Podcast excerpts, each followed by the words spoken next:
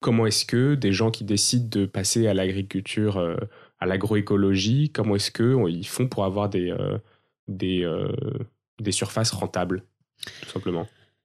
Alors, tu as, deux types de configurations. Tu as les gens qui sont déjà installés en ce qu'on appelle conventionnel, donc l'agriculture classique dont on parlait tout à l'heure, avec du labour, des produits, etc., qui réalisent à un moment donné qu'il y a un problème mm. avec leur sol.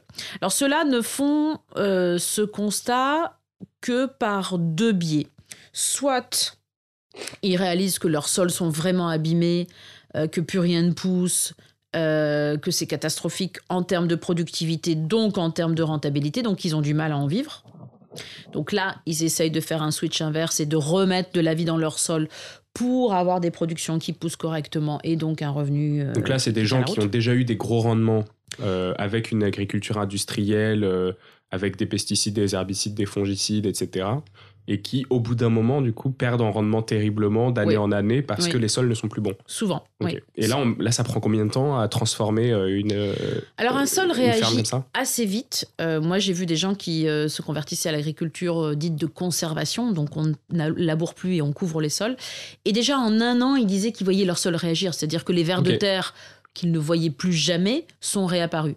Il faut quand même compter aller de trois ans au moins pour, euh, pour faire un switch euh, du, système parce que techniquement c'est un petit peu complexe hein. ça mm. paraît simple comme ça et euh, le grand public pourrait se dire mais pourquoi tous les agriculteurs changent pas de pratique demain? Ça semble si béabesque c'est une ben question suivante techniquement, techniquement c'est compliqué et économiquement on est toujours sur le fil du rasoir donc les risques sont énormes donc, euh, l'agroécologie, en fait, les gens qui vont y passer, c'est ceux qui vraiment ont un problème de productivité avec des sols laminés, ils se disent, il faut réagir.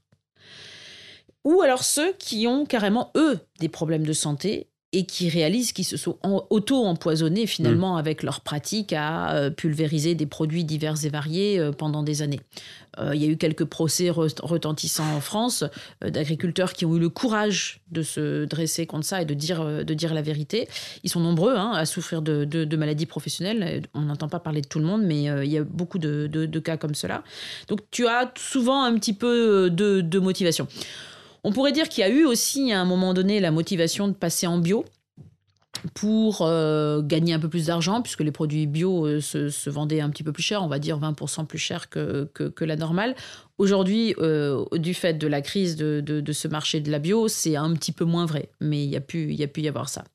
Donc ces personnes-là, elles ont effectivement eu des rendements, elles, rencontrent une problématique, ou alors elles prennent conscience hein, que l'environnement est en danger. Ça, ça peut être une dynamique tout à fait personnelle aussi. Parfois amenée par des enfants, parfois amenée par les épouses, qui mmh. sont sans doute euh, un petit peu plus sensibles. Et, euh, et la conversion s'opère, mais elle n'est pas simple, cette conversion. Elle n'est pas simple parce que c'est un changement drastique de technique, c'est souvent un changement d'équipement. Tu peux plus travailler avec le même tracteur. Le tracteur qui était euh, adapté avec l'outil derrière pour faire du labour, eh ben c'est pas le même outil que tu vas utiliser par définition quand tu ne laboures plus et que tu fais ce qu'on appelle du semi sous couvert, c'est-à-dire que tu, sèmes un couvert végétal. Après, tu euh, tu comment s'appelle tu rabats ce couvert végétal et tu ressèmes dedans. C'est un petit peu un petit peu technique mais du coup c'est pas du tout les mêmes équipements. Donc ça veut dire que l'agriculteur qui est toujours qu'à un cas économiquement parlant parce que ils sont nombreux hein, les agriculteurs à avoir du mal à, boucler les fins de mois hein, eh bien il doit changer tous ses équipements. Alors bien sûr, il gagne énormément parce que quand tu parles, passes en agriculture de conservation, tu baisses drastiquement tes charges d'exploitation. En gros, tu mets beaucoup moins de pétrole dans ton tracteur puisque tu fais moins de passages de tracteur. Parce que quand tu laboures et que tu désherbes avec le tracteur, tu passes, tu passes, tu repasses et tu ratapasses. Hein. Et, et, quand tu dois pulvériser tes produits, c'est pareil. Donc là, tu passes moins souvent avec ton tracteur. Donc quelque part, tu, en termes d'énergie, ta facture d'énergie baisse, euh, en tout cas pour ce qui est du pétrole. Au final, c'est pas inintéressant, mais techniquement, euh, c'est pas du tout les mêmes conduites de culture, c'est pas du tout la même façon d'envisager euh, tout son planning de travail. Hmm. Donc c'est compliqué. Et la nature, elle t'oblige à aller à son pas de temps. Tu vois, euh, créer une ferme ou changer un système agricole, c'est pas comme créer un logiciel. Un logiciel, tu le crées, bon, tu te rends compte qu'il y a des bugs, tu passes toute la nuit, tu répares, le lendemain, peut-être c'est opérationnel, ou en tout cas dans deux, trois jours.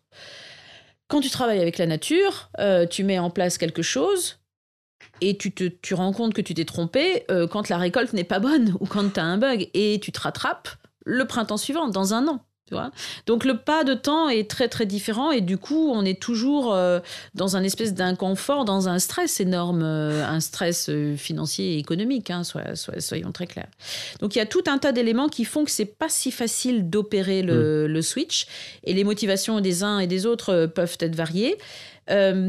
Pour autant, on voit qu'il n'y a pas une conversion énorme en fait des exploitations à l'agroécologie en France. Il y a des mouvements.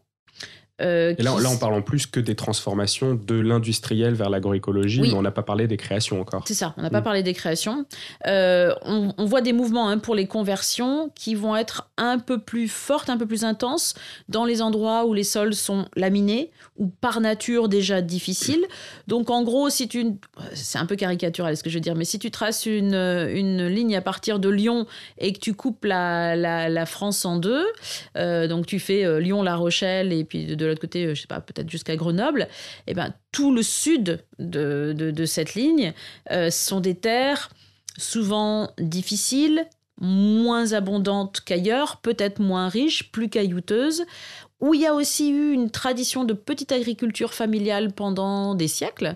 Et c'est dans ces endroits-là qu'on va être beaucoup plus prompt à la conversion. On va dire qu'ailleurs, si on veut être un peu cynique, les sols répondent encore, en Mm. dépit de tout ce qu'ils ont subi. Donc tant que ça répond, bah, pourquoi est-ce qu'on changerait de pratique?